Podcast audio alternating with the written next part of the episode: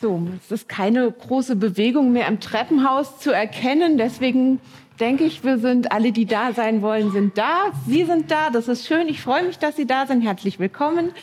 Wer mich noch nicht kennt, ich bin Katrin Fisse. Ich bin hier von der Katholischen Akademie. Ich bin Referentin für Islam und Theologie.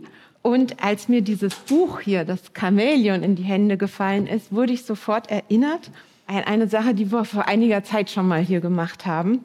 Sie erinnern sich vielleicht an das Jahr 15, 2015, 2016, als viele Menschen nach Deutschland gekommen sind, haben wir äh, hier im Bistum eine Wanderakademie gegründet. Wir sind also mehr in die Peripherie des Bistums gegangen. Wir waren in Rostock und Greifswald und so und haben dort jeweils das Gespräch gesucht und eröffnet oder weitergeführt über Religion, Glaube und Herkunft. Und der Gedanke dahinter war, dass in bestimmten Situationen Glaube unterschiedliche Rolle spielen kann. Man kann sich abgrenzen, man kann besondere Kraft empfinden, es kann aber auch wie ein Kit funktionieren. Und natürlich kamen damals vor allem äh, Muslime und auch gar nicht alle waren gläubig. Aber wir haben damals in den Gemeinden gesagt, sie glauben etwas anderes und auf andere Art und Weise, aber sie kennen das Phänomen Glauben. Sie wissen, dass es nicht völlig absurd ist, einmal im Leben sein ganzes Geld auf den Kopf zu hauen, um um einen schwarzen Stein rumzurennen. So, also wir haben sozusagen dieses Phänomen Glaube als ein Anknüpfungspunkt genommen. Und ein bisschen wurde ich daran erinnert, dass ich dieses Buch gelesen habe. Jetzt geht es natürlich überhaupt nicht nur und gar nicht ausschließlich, sondern eigentlich nur am Rande um Glaube. Aber dieses Phänomen, dass eben unterschiedliche Gesellschaften, unterschiedliche Familien, unterschiedliche Lebensentwürfe an manchen Stellen doch irgendwie ein Kit oder eine Gemeinsamkeit finden, das habe ich da gesehen. Und vielleicht noch was anderes. Es gibt so viele, ja, auch aufgeregte Diskussionen darüber, wie es ist, aus unterschiedlichen Kulturkreisen zusammenzukommen und das, was Neues entsteht, neue Identitäten, neue Heimaten. Und hier ist so schön in, in diesem Chamäleon, das nehme ich auch schon vorweg, irgendwie das Beste aus allem gemacht. so. Wer ist die Person, die dieses Buch geschrieben hat? Sie sitzt neben mir und ich stelle sie Ihnen jetzt vor. Es ist Anna Balvava. Sie ist eben natürlich die Autorin dieses Buches und wenn sie nicht gerade dieses Buch geschrieben hat oder es vorstellt, dann ist sie Journalistin der Zeit, genauer gesagt Zeitmagazin und dort auch die Textchefin. Und sie ist auch die Trägerin verschiedener Preise für ihre Arbeit, nämlich Deutscher Reporterpreis 2018, ein Essay von ihr ist auf der Shortlist des Egon Erwin Kisch Preises gekommen. Und 2019 war sie Journalistin des Jahres zusammen mit ihrem Rechercheteam. Und genau, jetzt, jetzt kommt der Disclaimer für den Abend. Also in diesem Buch, wie in den meisten Büchern, ist biografisches und erfundenes oder verfremdetes, wie man sagen möchte, steht nebeneinander. Man könnte vielleicht sagen, es steht unvermischt und ungetrennt nebeneinander. Wenn ich jetzt also etwas zur Biografie sage, dann ist das auch ein kleiner Nebenblick auf das Buch. Und ich verzichte dann für uns alle im Folgenden auf diese Unterscheidung Ich-Erzähler und Sie, Frau Waber, und die, die Sie gerade hier sitzen und die Literaturwissenschaftler im Raum werden uns das verzeihen, dass wir das so machen. So, also Annabel Waber ist in Erding geboren als viertes Kind von Amir aus Oberägypten und Maria aus Bayern.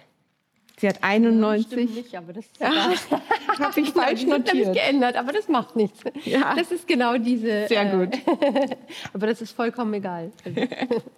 aber jetzt stimmt's wieder. Ja. Gut, dass wir das richtig kommen. 91 Abitur, Volontariat ja. bei der Deutschen Journalistenschule, Politikwissenschaft studiert. Das Jetzt-Magazin habe ich schon erwähnt. Dazwischen gab es noch den Tagesspiegel und die Drehbuchautorin auch. Und jetzt ist es genug. Jetzt hören wir was, mhm. wie es überhaupt Nein, wir hören was vom Anfang des genau. Buches.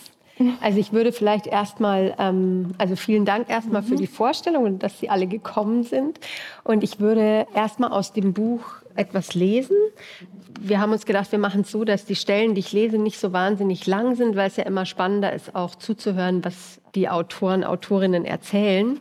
Und ich habe jetzt aber aus diesem Buch Chamäleon den Prolog ausgesucht, weil man da am allerbesten gleich versteht, worum es eigentlich in diesem Buch geht. Und den würde ich jetzt äh, mal lesen als erste Lesestelle. Erding, Februar 2019. Draußen vor deinem Schlafzimmerfenster ist alles weiß. In den letzten Tagen ist so viel Schnee gefallen wie seit Jahren nicht mehr. Die Zweige tragen einen dicken Pelz und biegen sich unter der Last. Der Schnee schluckt alle Geräusche. Die Welt steht still. Drinnen liegst du in deinem Bett, die Augen geschlossen, noch atmest du leise.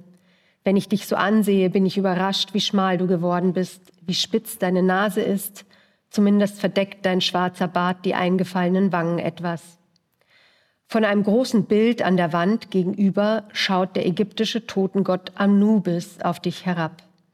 Schon beim Hereinkommen spürte ich den Sog, der von dem Gemälde ausgeht. Der Gott mit dem Schakalkopf geleitet einen verstorbenen Pharao im Sarkophag ins Totenreich. Von oben leuchtet der Vollmond auf sie herab. Anubis hat diesen Raum in seinen Bann gezogen. Ich habe dich nie gefragt, warum du ihn dir ins Schlafzimmer gehängt hast. Vielleicht hast du eine Vorahnung gehabt.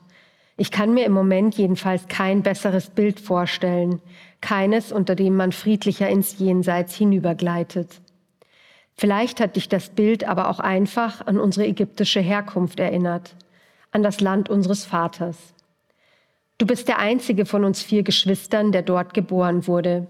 Und ich habe mich oft gefragt, warum du nie mehr dort gewesen bist, seit unsere Familie das Land wieder verlassen hat, als du noch ein Kind warst. Jetzt schließt sich der Kreis. Während du im Sterben liegst, wacht ein ägyptischer Gott über dich. Anubis beruhigt uns. Fast habe ich das Gefühl, wir sind hier nicht allein.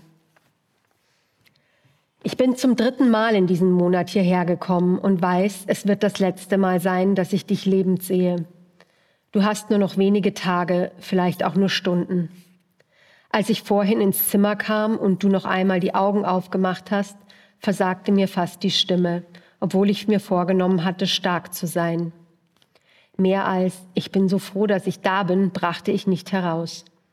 Als du leise sagtest, ich auch, klang das in meinen Ohren wie eine Liebeserklärung. Wir hängen jetzt alle an deinen Lippen. Jedes Wort, das du sprichst, könnte das letzte sein. Seit du kurz vor Weihnachten so krank geworden bist, wechseln wir Geschwister uns mit den Besuchen bei dir ab, kommen aus entfernten Städten und Ländern an unseren Heimatort gereist, wo du noch immer wohnst, nah bei den Eltern. Adam kommt aus Norwegen, Anouk aus der Schweiz, ich aus Berlin. Manchmal denke ich, dass unsere Eltern uns schon mit den Vornamen das Fernweh mit auf den Weg gegeben haben. Sie wählten Namen, die man in möglichst vielen Sprachen leicht aussprechen kann und weder deutsch noch ägyptisch sind. Adam, dann Anouk und André, französische Namen klingen ja überall gut, schließlich Annabelle. Das mit dem A am Anfang war ein Spleen, für den unsere Eltern heute keine vernünftige Erklärung mehr haben. Aber gerade dich, der so weit entfernt geboren wurde, zog es nie fort. Du hast dich zu Hause immer am wohlsten gefühlt, in diesem Eck von Bayern, aus dem die Vorfahren unserer Mutter stammen. Ist es nicht kurios, dass es unsere deutsch-ägyptische Familie hierher verschlagen hat? Viele Orte in der Welt wären als Familiensitz in Frage gekommen, aber unsere Eltern siedelten sich ausgerechnet in dieser Kleinstadt an, in der man die Alpen am Horizont leuchten sieht, als befände sich hier ein Kraftfeld, von dem sie angezogen wurden. Ich weiß nicht, wie viel du noch mitbekommst von uns, von unseren Eltern, die jeden Tag an deinem Bett sitzen, stundenlang. Meist stumm, sie sehen dich einfach an, manchmal halten sie deine Hand. Nachts schläft deine Frau neben dir im Ehebett. Ich bewundere Sarah dafür, wie sie dich pflegt. Sie gibt dir die Medikamente, notiert deine Blutdruckwerte. Manchmal kommt auch dein kleiner Sohn herein. Aber man spürt, dass es ihm unheimlich ist, dich so liegen zu sehen. Ich wünschte mir, er müsste nicht schon mit acht Jahren seinen Vater verlieren. Ich hatte gehofft, du hieltest zumindest durch, bis er erwachsen ist. Als du an Weihnachten plötzlich so schwach warst, ahnten wir schon, dass der Krebs zurückgekommen war, aber keiner sprach es aus. Du schliefst stundenlang auf der Couch unter der Replik von Raphaels Madonna Tempi, während wir anderen um dich herum saßen, mit den Kindern spielten, Geschenke auspackten. Obwohl du mir schon nach der Diagnose vor drei Jahren offenbartest, dass du eine der aggressivsten Krebsarten hast, eine, die nur wenige Menschen überleben, war ich mir doch immer sicher, dass du noch ein oder zwei Jahrzehnte bei uns bleiben würdest. André hat sich mal wieder etwas ganz Besonderes ausgesucht, sagte Mama damals zu mir, um ihre Verzweiflung mit etwas Humor zu überspielen. Du hast dir immer die teuersten Kameras, die neuesten Handys, die schnellsten Autos gekauft und nun hast du also den schlimmsten Krebs. Zwei Tumore kamen und gingen, diesen dritten wirst du nicht überleben. Zu verdrängen, was nicht sein soll, war in den letzten drei Jahren eine gute Taktik für mich. Wir beide waren schon immer die größten Optimisten. Wahrscheinlich haben wir das von Papa. Hoffen wir's Beste ist einer seiner Lieblingssätze. Wir finden uns erst dann mit etwas ab, wenn es garantiert keinen Ausweg mehr gibt. Nun ist es soweit. Gestern konntest du noch aus dem Glas trinken. Jetzt träufeln wir dir mit einer Pipette Saft in den Mund wie einem Vögelchen. Als du vor zehn Tagen aus dem Krankenhaus nach Hause kamst, dachte ich, es gehe vielleicht noch ein paar Wochen oder sogar Monate gut. Jetzt isst du nichts mehr, öffnest kaum noch deine Augen, nur Papa hofft noch, Gott werde an dir ein Wunder vollbringen. Jetzt, da du im Sterben liegst, will ich so viel Zeit wie möglich in deiner Nähe verbringen. Am liebsten würde ich dich umarmen und nicht mehr loslassen. Aber wir sollen dich nicht zurückhalten, hat Ruth gesagt. Sterben ist Arbeit, und diese Arbeit müssen wir dich jetzt machen lassen. Sterbende Menschen suchen sich einen unbeobachteten Moment, um zu gehen, einen, in dem sie allein sind. Tiere machen das ähnlich. Sie verstecken sich draußen in der Natur, wenn sie merken, dass ihr Ende kommt. Ich denke in den letzten Tagen auch an verpasste Chancen. Du wolltest noch einmal an deinen Geburtsort zurückkehren. Letztes Jahr schlugst du vor, wir sollten alle zusammen an Ostern nach Kairo fliegen aber wir anderen sorgten uns mehr um die schwierige politische Situation dort, anstatt darum, dass es für dich bald zu spät sein könnte. Am Ende blieben wir zu Hause. Ich wünschte, wir wären geflogen. Ich hätte dich auf deiner Reise in die Vergangenheit so gern begleitet. Jetzt können wir nur noch im Geiste gemeinsam reisen, während Anubis über dich wacht. Seit unsere Eltern 1968 mit euch drei älteren Geschwistern aus Ägypten nach Deutschland zurückgekehrt waren, mit nicht viel mehr als den Kleidern am Leib, ging es immer bergauf für uns. Erst als du vor drei Jahren so schwer an Krebs erkrankt bist, wurde plötzlich alles anders. Für mich war der Zeitpunkt gekommen, zurückzublicken. Hast du dich auch manchmal gefragt, wie es kam, dass unsere deutsche Mutter sich Anfang der 1960er Jahre ausgerechnet in einen Ägypter verliebte? Das Ende der Nazi-Diktatur mit ihrem Rassenwahn lag gerade mal 15 Jahre zurück. Und warum akzeptierte ihre tiefgläubige katholische Mutter diesen Studenten aus Nordafrika ohne Vorbehalte als Schwiegersohn? Aber wahrscheinlich war unser Vater derjenige, der damals den größten Schritt ins Ungewisse tat. Er wuchs in einer Kleinstadt im Nildelta auf, wo seine Mutter noch selbst das Fladenbrot bug und die Hühner schlachtete und wo die Eltern die Ehepartner der Kinder aussuchten. Für ihn war eigentlich seine Cousine Yvonne bestimmt. Und was haben wir, die nächste Generation, aus diesen zwei Welten mitgenommen? Wir vier dunkelhaarigen Geschwister, die zwar anders aussahen als die übrigen Kinder in der Reihenhaussiedlung Erding Ost, sich aber meistens nicht anders fühlten. Während du dich von deiner ersten Operation erholtest, begann ich die Geschichte unserer Familie zu erforschen. Ich ging in den Keller unserer Eltern, wo im Hobbyraum zehn dicke Ordner mit den Briefen unserer deutschen Großeltern lagern. Hunderte Seiten vergilbtes Papier in seidengefütterten Umschlägen, dicht beschrieben in deutscher Volksschrift. Liebesbriefe, Ansichtskarten, Feldpost. Um die Jahrtausendwende hat Onkel Heinrich mit dem Computer alles abgetippt. Original und Abschrift fein säuberlich in Klarsichthüllen gesteckt und abgeheftet. Ich las mich durch die gesammelten Dokumente, durch Dramen zwischen zwei Pappdeckeln. Ich sprach mit unserem Vater über seine Kindheit im Nildelta und mit unserer Mutter über ihre im zerbombten München, über Momente, in denen ihr Leben auf dem Spiel stand und damit auch unsere Existenz, über den Drang nach Freiheit, als Maria in Bayern und Amir in Ägypten aufbrachen und ihre Heimat verließen. Sie mit dem Schiff über den Atlantik in die USA, er übers Mittelmeer nach Deutschland. Und darüber, wie Maria und Amir die auf zwei verschiedenen Kontinenten aufwuchsen, zufällig aufeinander trafen und für immer zusammenblieben. Was damals in Deutschland noch ungewöhnlich war, wurde durch Familien wie unsere zur Normalität. Zu wem gehörst du? fragte man in der Stadt unserer Kindheit gern, um herauszufinden, wessen Spross man vor sich hatte. Mit unserer Antwort konnte selten jemand etwas anfangen. Heute ist das anders und das ist auch dein Verdienst. Unser Nachname sichert mir bei der örtlichen Sparkasse einen satten Dispo-Kredit, weil unsere Eltern und du dort seit Jahren Kunden seid. Du bist Teil der Erdinger Geschäftswelt geworden, der Bürgermeister ist dein bester Freund. Wir alle haben die Fähigkeit, uns unserer Umgebung anzupassen. Am kompromisslosesten warst allerdings du. Ich denke jetzt manchmal an Scheherazade und die Märchen aus Tausend und einer Nacht. Es ist ungefähr tausend und eine Nacht her, dass wir von deiner Krankheit erfahren haben. Scheherazade erzählte um ihr Leben. Der persische König heiratete jeden Tag eine neue Jungfrau, die er nach der Hochzeitsnacht tötete. Aber Scheherazade erzählte ihm Nacht für Nacht an seinem Bett so spannende Geschichten, dass er sie am Leben ließ und sein grausames Ritual nach tausend und einer Nacht für immer beendete. Viel Zeit bleibt uns nicht mehr. Wenn ich nun an deinem Bett sitze und dir die Geschichte unserer Familie erzähle, erzähle ich nicht um mein Leben, sondern gegen deinen Tod.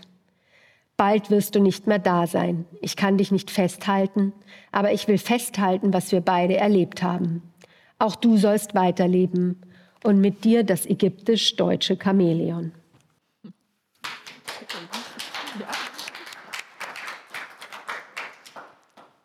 Genau, das war der erste Teil, äh, der Anfang. Das ist sozusagen die Klammer, mhm. wo Scheherazade anfängt, also wo die Erzählerin ja. anfängt, wie Scheherazade zu erzählen. Und wir haben schon ganz viele Sachen da drin angespielt bekommen, wo, von denen wir jetzt vielleicht gleich noch uns mehr drüber unterhalten, weil die können wir natürlich nicht alle vorlesen. Aber zum Beispiel, wie es dazu kam, dass 15 Jahre nach diesem Rassenwahn der Nazis verliebt sich die Mutter in, den, in einen Ägypter. Und wie kommt es dazu, dass die bayerische Oma diesen Schwiegersohn ohne Vorbehalte akzeptiert?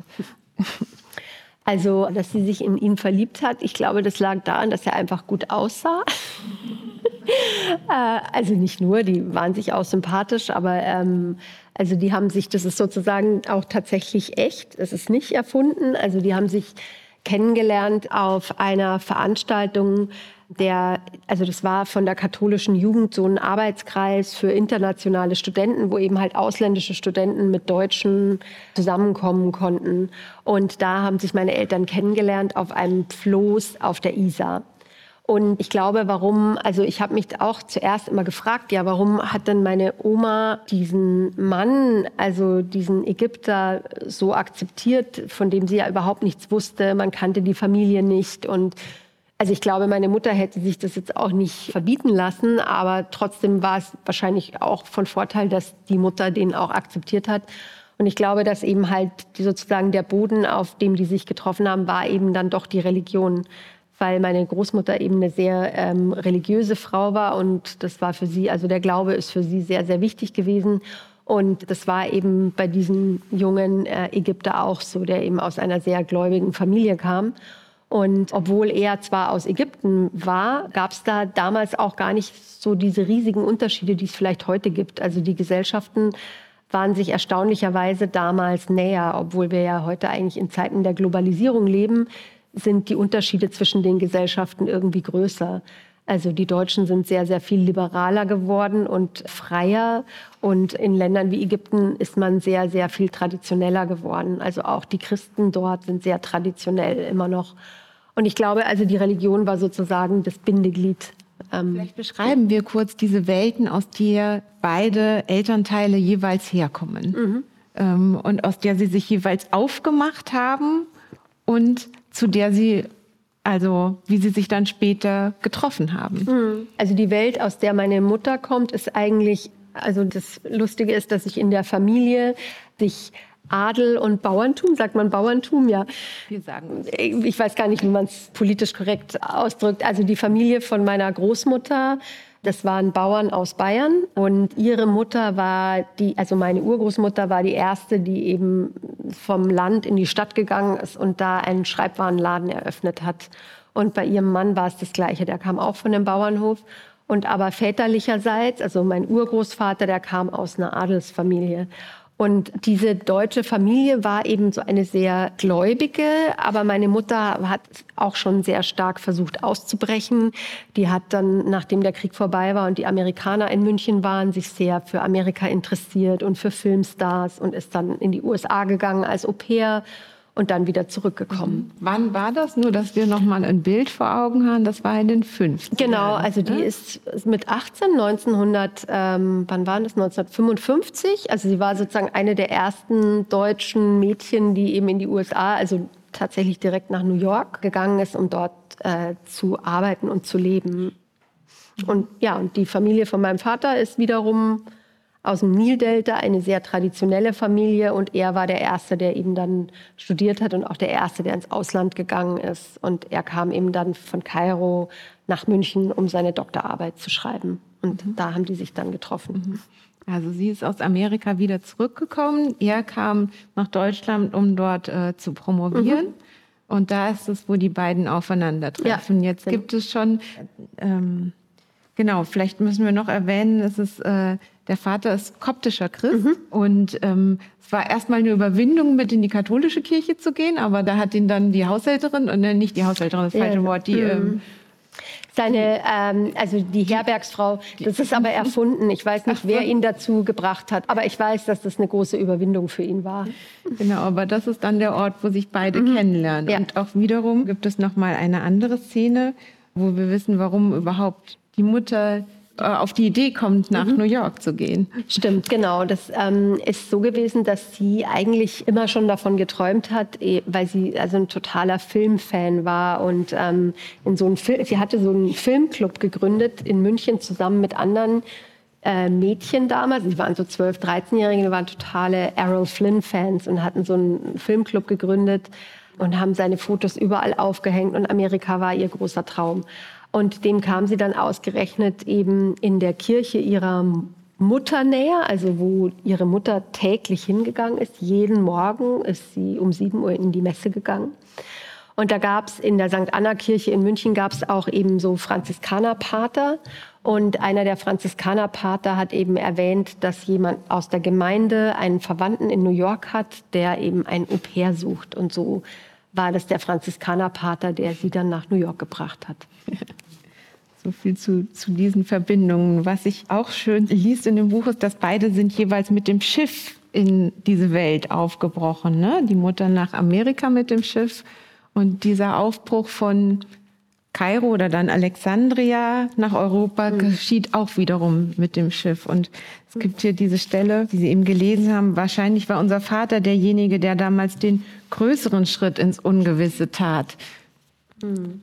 Also man denkt ja, wenn man denkt ja immer so Europa, also zentristisch und denkt eben, dass für uns das eben ein großer Schritt ist. Also gut, für mich jetzt nicht, weil es ja sozusagen die Hälfte meiner Herkunft ist ja ägyptisch. Aber man hat so Berührungsängste und denkt so, wir sind so das Zentrum und so wie die anderen leben es ungewöhnlich. Und ich glaube, dass es aber für ihn damals viel schwieriger war, sich also in Deutschland zurechtzufinden, weil er eben aus dieser sehr traditionellen Familie kam, wo eben die Mutter noch das Fladenbrot selber gebacken hat und auch die Ehepartner der Kinder noch ausgesucht haben. Und er hat so tatsächlich ist in eine Welt, neue Welt eingetaucht und meine Mutter konnte ihre Welt ja eigentlich erstmal behalten. Sie hat zwar einen Mann äh, geheiratet aus einem fremden Land, aber sie musste ja mm, sozusagen, also sie, sie hat nicht ihre Identität aufgegeben in dem Sinne. Und ich glaube, für ihn war es schwieriger. Er ist zunächst aber erstmal, ich, ich sage zunächst, also von der Familie mhm. gut aufgenommen worden.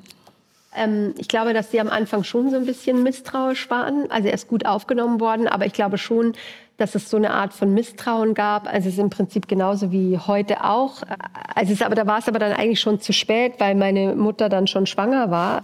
Da konnte man dann auch nichts mehr machen, aber da kam dann plötzlich die, die Nachbarin, hat dann Zeitungsartikel gebracht über die arabischen Männer, die ihre Frauen zu Hause einsperren und ihre Schwester hat gesagt, dass eben halt die Frauen da dort geschlagen werden und was ja mit Sicherheit so auch existiert, aber das existiert natürlich in Deutschland ja traurigerweise auch. Aber diese Vorurteile, die es eben gab, damit wurde sie dann schon auch konfrontiert.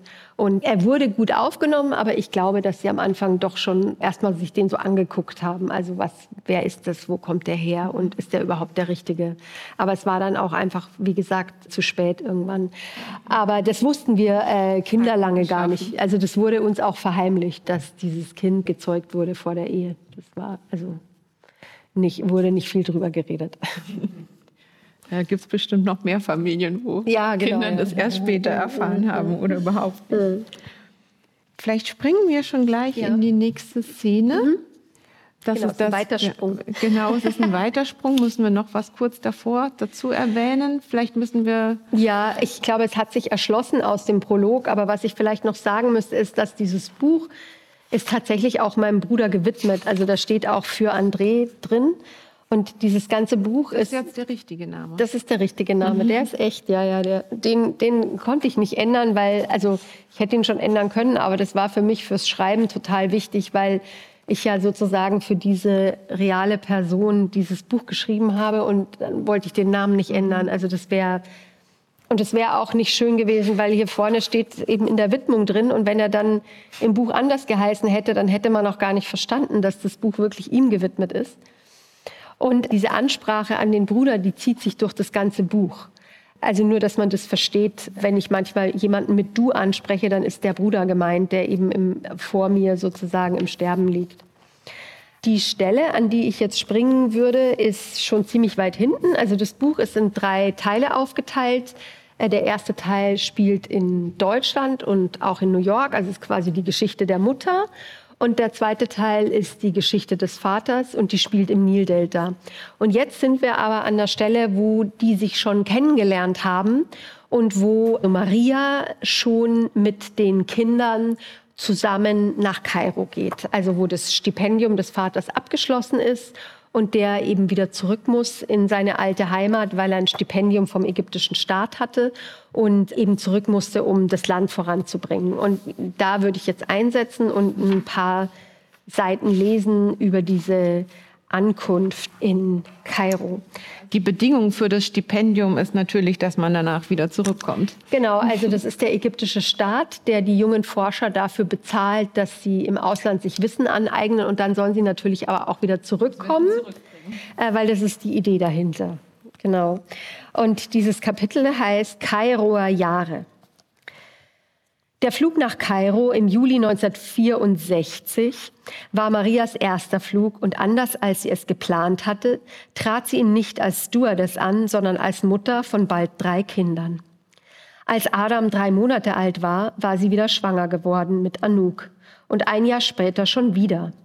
Da hat's aber pressiert, hatte ein Passant damals zu ihr gesagt, als er sie auf der Straße sah, mit einem Kind an der Hand, einem im Kinderwagen und dem dritten im Bauch.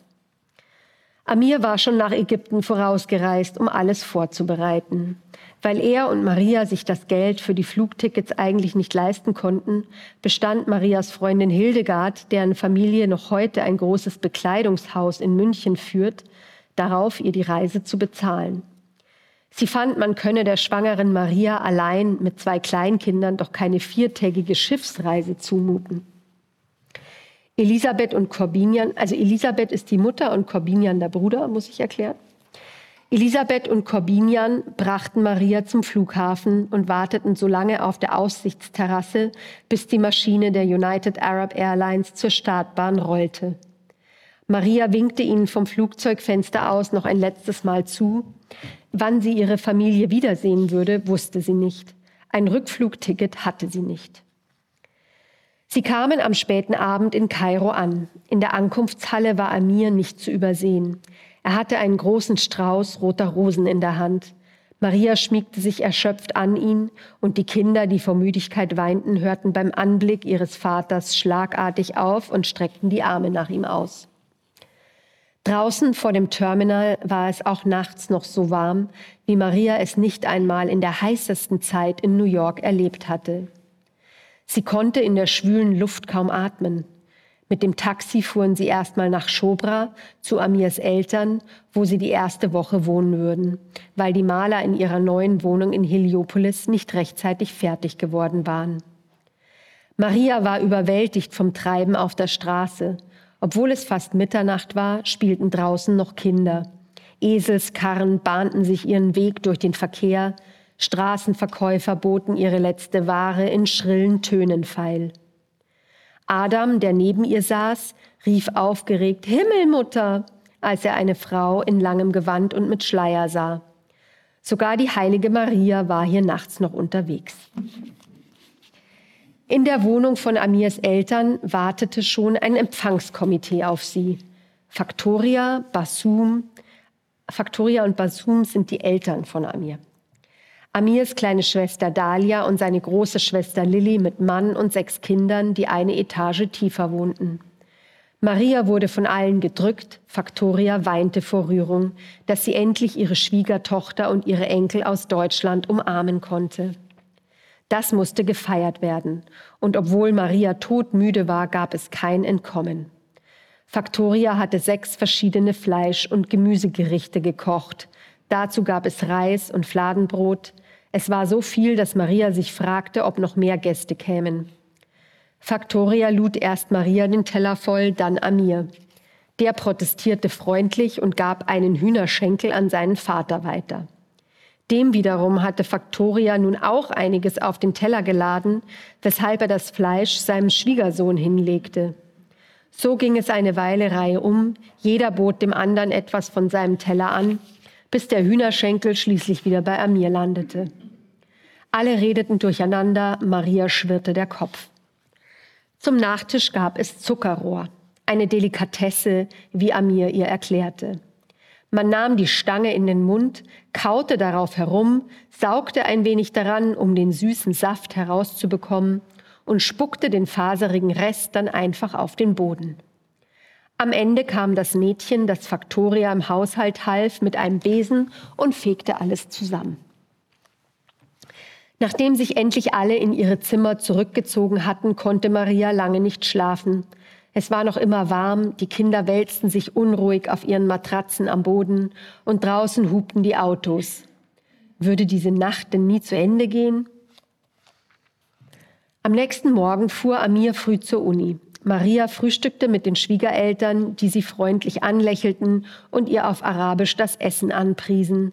Bratlinge aus braunen Bohnen, soweit sie erkennen konnte.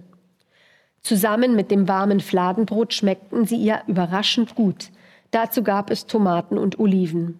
Auch die Kinder, die sonst Marmeladenbrot mit Milch zum Frühstück bekamen, langten kräftig zu, was die Schwiegereltern besonders freute. Faktoria bejubelte jeden ihrer Bissen und kniff ihn in die Wange. Maria erklärte sie in Zeichensprache, dass sie wegen des Kindes in ihrem Bauch viel essen müsse. Trotz aller Herzlichkeit war die Verständigung anstrengend und Maria fühlte sich nach dem Essen schon wieder reif fürs Bett. Am liebsten hätte sie einfach in ihrem Zimmer gewartet, bis Amir am Abend wieder zurückkam. Stattdessen sah sie Faktoria beim Bügeln zu, die ein Hemd auf dem Tisch ausbreitete, einen Schluck Wasser in den Mund nahm und es mit spitzen Lippen über die Wäsche prustete. Das war also die ägyptische Antwort auf die Sprühflasche. Am Nachmittag kam erst Amirs Bruder Karim und dessen schwangere Frau Mary zu Besuch. Dann tauchten nach und nach immer mehr Familienmitglieder auf.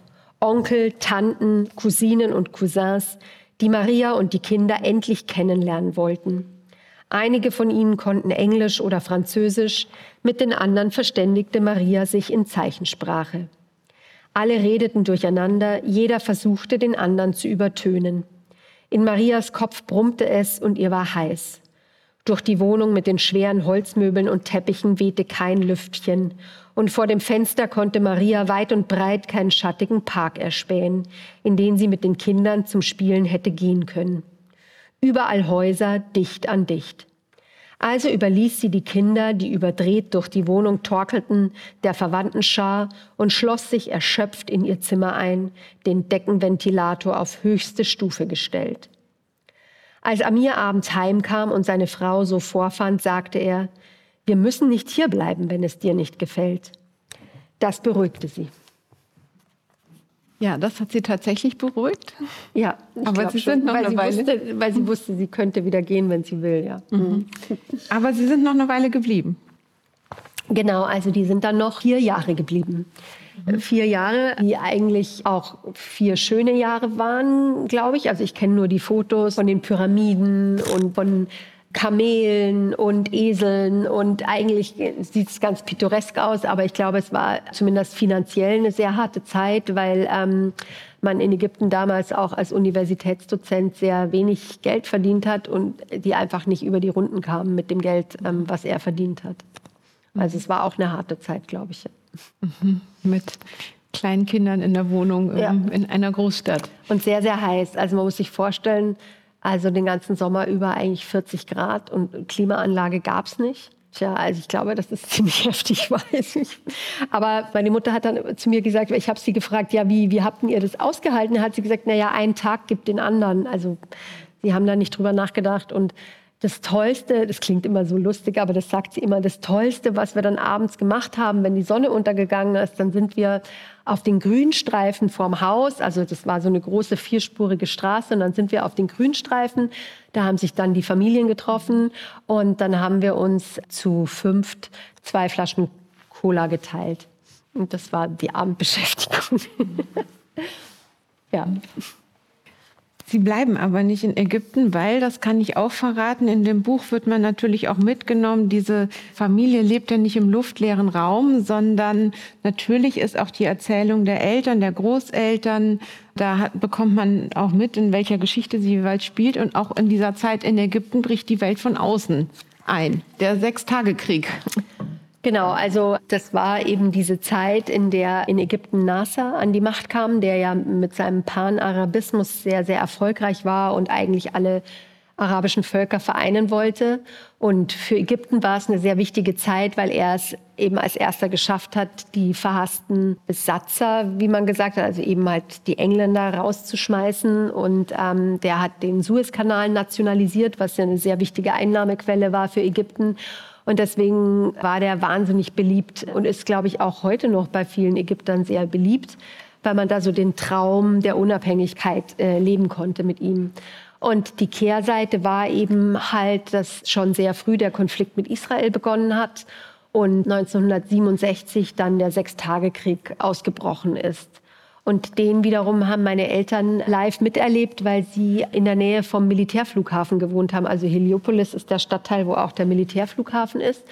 Also das war sozusagen ein Überraschungsangriff, in dem, also was heißt Überraschungsangriff? Das klingt jetzt so, also es war schon, ging schon sehr lange übelst hin und her und ich glaube, Israel wollte den Ägyptern zuvorkommen und dann haben sie sich überlegt, okay, wir greifen morgens an und legen erstmal die Luftwaffe lahm. Und das haben sie tatsächlich geschafft. Innerhalb weniger Minuten war die ägyptische Luftwaffe zerstört. Und das wiederum haben eben halt meine Eltern mitbekommen, weil sie da in der Nähe gewohnt haben und haben die Einschläge gehört und haben dann später gesehen, die Panzer, die dann äh, an der Wohnung vorbeigerollt sind, eben zum Kriegsschauplatz am Suezkanal. Mhm. Und haben beschlossen, wieder zurück nach Deutschland zu gehen. Genau, also da kamen viele Dinge zusammen. Also der Krieg war das Ausschlaggebende, aber da kamen viele Dinge zusammen, eben, dass sie so wenig Geld hatten und meine Mutter dann auch krank war, die hatte Hepatitis und die hatten überhaupt keine Zukunft gesehen für sich. Er hat keine bessere Stelle bekommen und ich glaube, dass sie dann einfach nach vier Jahren auch genug hatten. Es war auch nicht so ganz klar, ob das jetzt vielleicht auch damit zusammenhängt, dass also an der Fakultät, wo er war, an der Fakultät für Physik, da waren die Professoren alle Kopten. Aber an der anderen, wo er eigentlich hin wollte, da waren die Professoren eher Muslime. Und so genau kann man das nicht sagen, aber das hat vielleicht auch eine Rolle gespielt. Also das weiß man natürlich nie, weil doch man dann immer so seine eigenen Leute halt eher protegiert. Und er hatte sich gedacht, er hat, oder beide haben sich gedacht, sie haben da keine Zukunft und wollten dann eben weg. Und sind zurück nach Deutschland, was sich erstmal ein bisschen schwierig gestaltet mhm. hat. Mhm. Ähm, zum einen das Land zu verlassen Genau, weil ähm, Ägypten damals sozialistisch war und mein Vater gar keine Ausreiseerlaubnis bekommen hat. Also auch nicht für Urlaub. Das ist einmal 1967 haben sie das schon versucht und da ist, ist er gescheitert und sie haben ihn nicht rausgelassen, weil eben alle Universitätsangestellten eigentlich da bleiben mussten im Falle, dass der Krieg sich ausweitet. Und dann sind meine Eltern, die, mein Vater hatte dann eine Einladung fürs Sommersemester für ein Forschungsprojekt an seiner alten Uni in München und dann sind sie einfach abgehauen und haben niemandem gesagt, dass sie nicht wiederkommen, haben das Silberbesteck und den Kronleuchter dagelassen und die Geburtsurkunden der Kinder und ihre eigenen irgendwo im Koffer versteckt und sind dann eben abgehauen nach Deutschland und einfach versucht, dort sich ein neues Leben aufzubauen und sind dann eben nicht mehr zurückgekommen. Und das ist sozusagen eigentlich auch jetzt das, was mich dann sehr geprägt hat, weil ich eben halt als Kind ähm, ja auch von Ägypten nicht viel mitbekommen habe. Und ich wusste eigentlich erst gar nicht, warum. Ich dachte mir immer, naja, gut, ist halt so, wir sind halt nie nach Ägypten. Aber in Wahrheit ist es eben halt so, dass wir da nicht hin konnten, weil die mehr oder weniger abgehauen waren und er ja dieses Stipendium bekommen hatte und eigentlich hätte dem Staat dienen müssen. Und das ist mir eigentlich erst so jetzt so in letzter Zeit bewusst geworden, dass dieses Element eigentlich dafür gesorgt hat, dass wir uns so an Deutschland assimiliert haben, weil wir einfach gar nicht zurück konnten. Mhm. Und das wusste ich aber lange gar nicht. Dann zurück in Deutschland ist noch ein viertes Kind hinzugekommen, das kann man jetzt schon verraten. Und nach einer Weile ist die Familie aus München nach Erding gezogen, dort in eine Reihenhaussiedlung. Und im Grunde genommen am Anfang heißt es in diesem ersten Teil, den Sie vorgelesen haben, in dem Prolog, ne? in dem Prolog, Moment, also inhaltlich war es ja. in etwa, wollte, wollte ich darauf hinaus, wir haben, sahen vielleicht ein bisschen anders aus, ja. haben uns aber nicht anders gefühlt. Genau, wir sahen anders aus als die anderen Kinder, aber wir haben uns nicht anders gefühlt. Das ist so ein zentraler Punkt. Weil ich da oft drüber nachgedacht habe, warum wir eigentlich uns so angepasst haben und so assimiliert. Und es liegt einfach daran, dass wir das gar nicht verinnerlicht hatten, dass wir ja eigentlich anders sind. Also ich habe es natürlich gesehen, dass wir irgendwie so ein bisschen anders aussehen, aber in Bayern gibt es ja auch viele dunkelhaarige Menschen und es nicht ist nur in Bayern. nicht nur in Bayern, auch hier, aber in Bayern ist es besonders äh, irgendwie, bilde ich mir ein, ja. Und weil es eben so nah an Italien ist. Aber irgendwie ist ganz komisch. Ich kann auch nicht erklären, woher das kommt. Also vielleicht auch von diesem Selbstbewusstsein, das uns unsere Eltern mitgegeben haben. Aber wir sind irgendwie überhaupt nicht auf die Idee gekommen, dass wir irgendwie anders wären oder so. Also wir haben einfach so getan, als wären wir es nicht. Und das war so gesetzt und so haben wir gelebt. Und es konnten wir eben halt auch, weil unser Vater das halt auch so unterstützt hat. Und ich fand es früher immer eigentlich gut und dachte, die haben das alles richtig gemacht. Aber so im Nachhinein denke ich mir, ist eigentlich auch echt schade. Also weil man dadurch natürlich auch sehr viel verpasst. Es wäre schon schön gewesen, diese andere Kultur auch noch ein bisschen stärker mitzuerleben. Jetzt haben Sie eben gerade gesagt, wir haben uns gar nicht so anders gefühlt. Mhm. Wann war denn der Punkt, wo Sie sagen würden, da war jetzt doch irgendwie was anders? Also es hat angefangen damit, dass ich mit meinen Eltern dann nach Kairo gereist bin, 1990. Das kommt auch im Buch vor. Also so manche Sachen sozusagen aus meiner Biografie habe ich dann aufgenommen und manche nicht. Aber das kommt auch im Buch vor, dass wir dann eben nach Kairo zurückgereist sind und ich dann so zum ersten Mal eben mit dieser Kultur Touristin, in Kontakt ne? als Touristin mhm. in Kontakt gekommen bin. Und dann haben verschiedene Sachen eine Rolle gespielt. Also also jetzt gerade hat sich ja diese Anschläge oder wie soll man sagen, diese Ausschreitungen in Rostock-Lichtenhagen haben sich ja jetzt gerade zum 30. Mal gejährt. Und ich kann mich erinnern, dass ich damals 1991 ging das ja so los. Erst Hoyerswerda, dann Rostock. Und dann gab es ja auch diese fürchterlichen Molotow-Cocktails, die in Familienhäuser in Mölln und Solingen geworfen wurden. Und da ist mir so zum ersten Mal klar geworden, okay, also das gilt auch mir. Weil wenn man sozusagen, also ich weiß nicht, wer sich da noch so gut dran erinnern kann, aber in Mölln, das war ja eine türkische Familie, die da ja schon seit 25 Jahren gelebt hat. Also es waren ja keine Fremden in dem Sinn, sondern die haben da seit 25 Jahren gelebt und dann kommen Neonazis, ich glaube, die waren auch angetrunken und äh, bringen die Leute um. Und da war ich irgendwie so äh, tatsächlich wirklich geschockt. Also man könnte natürlich wissen oder ich hätte wissen können, dass es sowas gibt, mhm. aber ich habe das nicht so auf mich bezogen. Und das war, glaube ich, ein, ein wichtiger Punkt. Und dann auch, dass ich von Erding weggezogen bin und dann studiert habe und zum ersten Mal überhaupt auch Leute, also Menschen kennengelernt habe, die so sind wie ich, mhm. die eben halb arabisch und halb deutsch sind. Also das war auch nochmal ein wichtiger Punkt. Aber vielleicht anders heißen, dass man es sofort hört. Ja, genau, genau, ja, eben. Ja, weil bei unsere, unsere Namen eben halt nicht so, ist nicht so offensichtlich gewesen, dass das jetzt arabisch ist. Also viele wissen es gar nicht, ja. Ich habe gerade überlegt, springen wir schon in die. Können wir machen, ja. Also können wir gerne machen. Nächste ja. Szene, ja. die zeigt das vielleicht auch noch mal, wie auf einmal von außen ein Problem auf. Genau. Also die, die, vielleicht muss ich da noch kurz eben erzählen. Also der dritte Teil, der handelt dann eben von wieder von Deutschland. Also da fügt sich sozusagen das Deutsche und das Ägyptische zusammen zu etwas Neuem.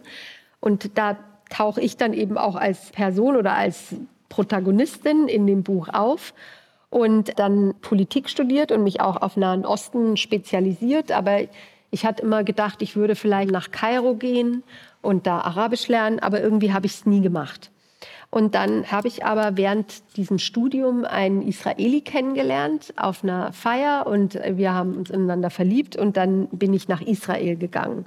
Und verrückterweise, also das wird man jetzt in diesen Szenen auch so ein bisschen raushören, dass ich dann in Israel mir eigentlich so meiner arabischen Identität erst richtig bewusst geworden bin, weil es da dort eben so ein wichtiges Thema ist, weil man von außen eben immer sofort damit konfrontiert wird, wenn man mit einem arabischen Namen dort einreist, weil die Israelis, die das merken das nämlich schon sofort, dass Waba oder Wahba, wie, wie sie es aussprechen, eben halt ein arabischer Name ist. In Deutschland weiß man das vielleicht nicht so, aber die wissen das ganz genau und die wissen auch, dass das ein ägyptischer Name ist.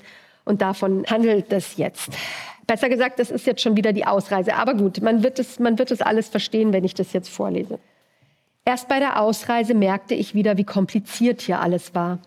Am Flughafen befragte mich eine Security-Mitarbeiterin, die sich mir auf Englisch als Galit vorstellte. Dass mein Nachname auch in Israel gebräuchlich war, half gar nichts, weil sie sehr schnell kapierte, dass ich keine Jüdin war. Also man muss dazu sagen, dass dieser Name Waba tatsächlich in allen drei Religionen verwendet wird. Also es ist ein typisch ägyptischer Name, aber Muslime, Christen und Juden können so heißen mit Nachnamen. Jetzt verstand ich den Sinn der vielen Fragen, die mir zuvor der Security-Mann in München gestellt hatte.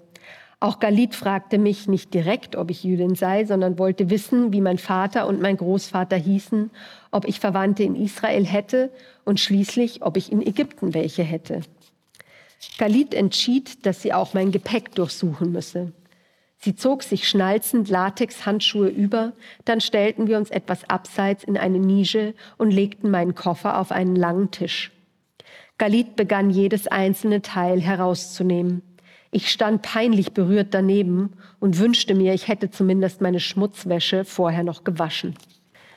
Galit aber machte unbeeindruckt weiter. Sie öffnete auch die Cremes und Flaschen aus meinem Kulturbeutel und sah sie sich genau an. Dann stieß sie auf einen hellgrünen Wecker, den ich in Jerusalem gekauft hatte. Meine Freundin Hanne hatte mich gebeten, ihn für sie zu besorgen. Er hatte die Form einer Moschee. Galit sah sich den Wecker genau an, von hinten, von unten. Schließlich drückte sie einen der kleinen schwarzen Knöpfe auf der Rückseite. Allahu Akbar, schallte es durch den Raum. Allahu Akbar. Galit sah mich böse an und versuchte, den Wecker wieder auszubekommen. Sie drückte auf den Knopf, sie drehte ihn, sie zog, aber die Allahu Akbar-Rufe hörten nicht auf. Einige Passagiere starrten uns an, andere sahen sich besorgt um und liefen in Richtung Ausgang. Zwei Security-Leute mit Schutzwesten trabten auf uns zu. Nimm die Batterien raus, rief ich. Galit fummelte weiter an dem Wecker herum. Schließlich gelang es ihr, das entsprechende Fach zu öffnen und die Batterie herauszunehmen. Dann war es still. Der Wecker ist ein Geschenk für eine Freundin, sagte ich leise. Das ist als Witz gemeint. Ich lache mich tot, entgegnete Galit. Danach packte sie wortlos alle meine Sachen wieder ein. Ich erreichte das Flugzeug gerade noch rechtzeitig. Wenige Monate später, im Februar 1998, zog ich nach Israel. Erstmal für ein halbes Jahr mit der Option zu verlängern. Ich hatte ein paar Aufträge von einer deutschen Zeitung bekommen und wusste, dass es in Israel für Journalisten immer genug zu tun gab. Du hast mir damals deinen Laptop geschenkt und eines dieser alten Modems, die so fürchterlich knarzten und piepten, wenn man sich ins Internet einwählte. Shai, also Shai, so heißt der, der Freund oder ja, der Partner, Schei hatte für uns über eine Bekannte eine möblierte anderthalb Zimmerwohnung in der Johannangasse gefunden. Das dreistöckige Mietshaus stand im Schatten einer Feuerakazie. Als wir einzogen, fielen die ersten Blüten herab und bildeten einen flammenden roten Kreis. Unsere Wohnung lag im Erdgeschoss. Sie war klein und dunkel. Das Schlafzimmer gerade so breit, dass ein Bett hineinpasste. Aber uns gefiel die Wohnung. Sie war nicht teuer, dafür ruhig und nah am Zentrum. Wir werden es uns in unserer Höhle gemütlich machen, sagte Shai, während wir unsere Sachen hineintrugen. Freunde von ihm hatten uns einen pink bemalten Schrank geschenkt, aufs Sofa legten wir eine indische Decke und den Schreibtisch aus Sperrholz beklebten wir noch am ersten Abend mit Goldfolie. Am nächsten Tag malten wir die Fensterrahmen hellblau an, wie ich es von den Häusern auf den griechischen Inseln kannte. Anders als von Mama befürchtet, entpuppte sich Shai nicht als orientalischer Macho. Wir erledigten alles in der Wohnung zusammen. Auch Schusch, dem Hund, gefiel sein neues Zuhause. Er bewachte es aus seinem Körbchen neben der Eingangstür. Am nächsten Morgen hatte ich allerdings für kurze Zeit das Gefühl, Deutschland gar nicht verlassen zu haben. Shai war um 8 Uhr zur Uni gefahren. Kurz darauf klingelte es an der Tür. Ein Mann mit weißem Haarkranz und buschigem Schnauzer stand davor. Ich verstand nicht, was er zu mir sagte und bat ihn, Englisch zu sprechen. Ich bin Schlomo, dein Nachbar, sagte er mit hartem Akzent. Dann zeigte er auf die blaue Farbdose, die ich nach dem Malern vor die Tür gestellt hatte. Kannst du die bitte aufräumen? sagte er freundlich, aber bestimmt. Stell dir vor, jeder würde das machen. Ich entschuldigte mich und holte die Farbe herein. Abends erzählte ich Schei davon. Bestimmt ein Jecke, meinte er, ein deutschstämmiger Jude. Zwei Tage später klingelte es erneut morgens an der Tür. Wieder stand Schlomo davor. Ich war gespannt, was ich diesmal falsch gemacht hatte. Guten Morgen, sagte er auf Englisch. Kannst du bitte dein Fahrrad woanders parken? Es stand im Vorgarten unter unserem Küchenfenster. Was das Problem daran war, erschloss sich mir nicht, aber ich versprach es fortan woanders abzustellen. Er bedankte sich. Beim Abschied sah ich die blaue Nummer, die auf seinem Unterarm tätowiert war. Eine Woche nach meiner Ankunft meldete ich mich beim Presseattaché der deutschen Botschaft, damit er wusste, dass ich von Israel aus arbeiten würde. Oh, gut, dass Sie anrufen, sagte er. Kommen Sie bitte morgen vorbei, um Ihre ABC-Schutzausrüstung abzuholen. Saddam Hussein hatte gerade wieder gedroht, Skat-Raketen auf Tel Aviv zu schießen. Dennoch fand ich, dass der Presseattaché übertrieb. Schließlich waren die Raketen im letzten Golfkrieg nicht besonders zielgenau gewesen. Aber er bestand darauf, dass ich komme. Es gäbe die Sorge, Saddam könne Chemiewaffen einsetzen. Also ging ich am nächsten Tag in die Botschaft und bekam eine Gasmaske und eine Atropinspritze, die ich mir im Falle eines Chemiewaffenangriffs injizieren sollte. Beides müsste ich auch bei mir tragen, wenn ich das Haus verließ. Abends in der Wohnung übte ich, wie man so eine Gasmaske aufsetzt. Schei stand daneben, er kannte das ja aus der Armee und vom letzten Golfkrieg. Die Maske roch unangenehm nach Gummi und es kostete mich viel Überwindung, das labbrige Ding über den Kopf zu ziehen. Irgendwie schaffte ich es und begann zu atmen. Aber ich bekam keine Luft. In Panik japsend zerrte ich mir die Maske wieder herunter. Schei sah mich mit großen Augen an, dann hielt er die Hand vor den Mund, um sein Grinsen zu verbergen. Du hättest den Luftfilter aufdrehen müssen, sagte er. Und warum sagst du mir das nicht? entgegnete ich. Ich hab's vergessen. Sauer und genervt ließ ich mich aufs Bett fallen. Du hast mich in jenen Tagen einmal aus Deutschland angerufen und gesagt, komm doch zumindest vorübergehend wieder heim. Die Lage sei doch so gefährlich. Was, wenn Saddam seine Drohungen wahrmache? Die Eltern seien auch in größter Sorge, sagtest du. Anders als ich hattet ihr alle ja schon einmal einen Krieg erlebt und vielleicht hast du dich wieder an die Einschläge nahe der Gezer el-Suez-Straße erinnert. Damals waren es die Israelis, die euch angriffen. Nun war es umgekehrt. Ich wohnte in Israel und wurde bedroht. Aber seltsamerweise kam es mir so vor, als beträfe mich das nicht. Vielleicht fühlte ich mich unverwundbar, weil ich frisch verliebt war. Es lag aber auch noch an etwas anderem. Als Ausländerin fühlte ich mich nicht als Adressatin von Saddams Aggression. Das ergab überhaupt keinen Sinn, denn seine Bomben konnten mich genauso treffen wie jeden anderen Menschen in Israel. Und doch hatte ich weniger Angst als viele um mich herum. Am Ende gab Saddam Hussein damals ja glücklicherweise nach und ließ die internationalen Waffeninspektoren als alle seine Anlagen im Irak begutachten. Damit war der Konflikt zumindest vorerst entschärft. Ja, vielen Dank. Das ist, äh, bringt noch mal auf ein anderes Thema, was wir vorher schon angerissen hatten und ich komme noch mal drauf, nämlich, dass dieses Chamäleon sich ja auch irgendwie ein bisschen aussuchen kann, vor wem oder was sie Angst hat oder wann sie sich von Angst bedroht fühlt. Mhm. Genau.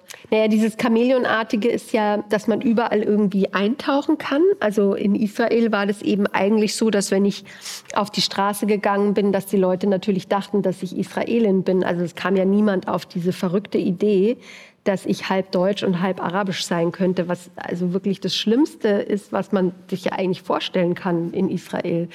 Und ich konnte mich da ganz gut anpassen. Und ich konnte mir dann aber halt auch wieder in solchen Situationen von so einer Bedrohung auch aussuchen, ja, wo gehöre ich jetzt eigentlich hin? Wovor habe ich Angst? Und natürlich ist es Unsinn, also beschreibe ich ja auch, weil wenn eine Rakete fliegt, ist der ja wurscht, wen sie trifft. Aber irgendwie eigenartigerweise hatte ich weniger Angst als viele Leute um mich herum.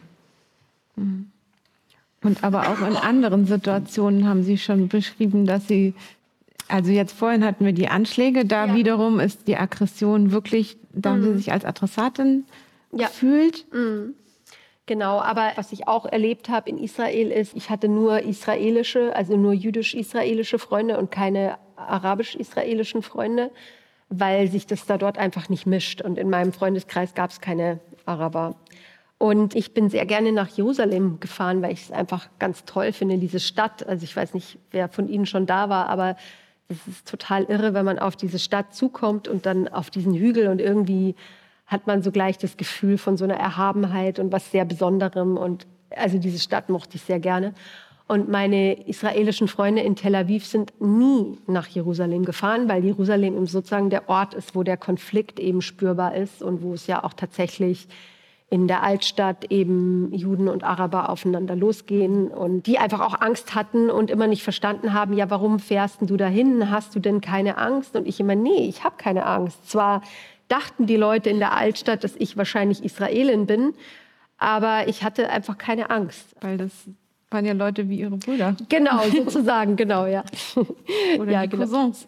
Oder die Cousins, genau. Da hatten wir auch mal, glaube ich, drüber gesprochen. Wir hatten uns ja vorher auch schon mal unterhalten. Und da hatte ich auch eben die Geschichte erzählt, dass ich das mal einem Bekannten, also ein älterer Bekannter, der eben als die vielen Flüchtlinge kamen, 2015 so Angst auch hatte vor diesen ganzen Männern, die da jetzt kamen und immer zu mir gesagt hat, ja, aber wenn du abends um elf auf die Straße gehst, hast du denn keine Angst, wenn dir so eine Gruppe Männer entgegenkommt? Und dann habe ich zu ihm gesagt, nee, ich habe keine Angst vor denen, weil die könnten ja meine Brüder sein. Also die wissen natürlich nicht, dass ich keine Angst habe vor ihnen, aber das ist eben halt sowas, ja, man sucht sich das halt eben aus, vor wem man Angst hat. Ich habe so ein bisschen rausgelesen in dem Buch, dass diese Identität als Chamäleon, was sich überall anpassen kann, eigentlich gar nichts Schlechtes, sondern auch was Schönes ist und dass es immer nur dann Probleme gibt, wenn die von außen kommen.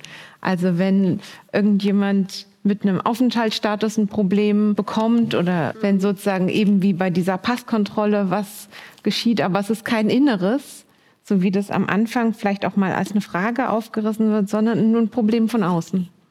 Mhm. Ja, das stimmt. Also das hatten wir jetzt gar nicht thematisiert, aber dass eben auch äh, meine Familie anfangs in Deutschland eigentlich gar nicht bleiben durfte, weil es damals dieses Aufenthaltsrecht noch nicht gab, das es heute gibt. Da durften die Ehemänner von deutschen Frauen, auch die Kinder von deutschen Frauen nicht in Deutschland bleiben, weil das nur über die männliche Linie konnte das Deutschtum konnte nur über die männliche Linie weitergegeben werden.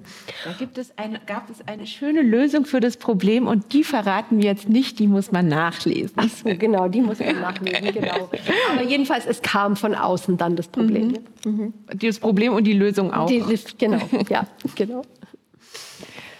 Vielleicht sage ich an dieser Stelle, Herzlichen Dank und ich hoffe, wir haben Ihnen Lust und Neugierde gemacht auf dieses Buch, ja. was Sie jetzt natürlich draußen bei Frau Klinkmann noch kaufen können. Ich setze mich auch hin oder stelle mich hin und kann auch noch Fragen beantworten oder auch signieren, wenn jemand das möchte. Also weil vielleicht der eine oder andere auch noch irgendwas wissen will und das können wir jetzt einfach gerne draußen noch machen. So machen wir das. Ich sage vielen Dank. Dank Zuhören. Danke.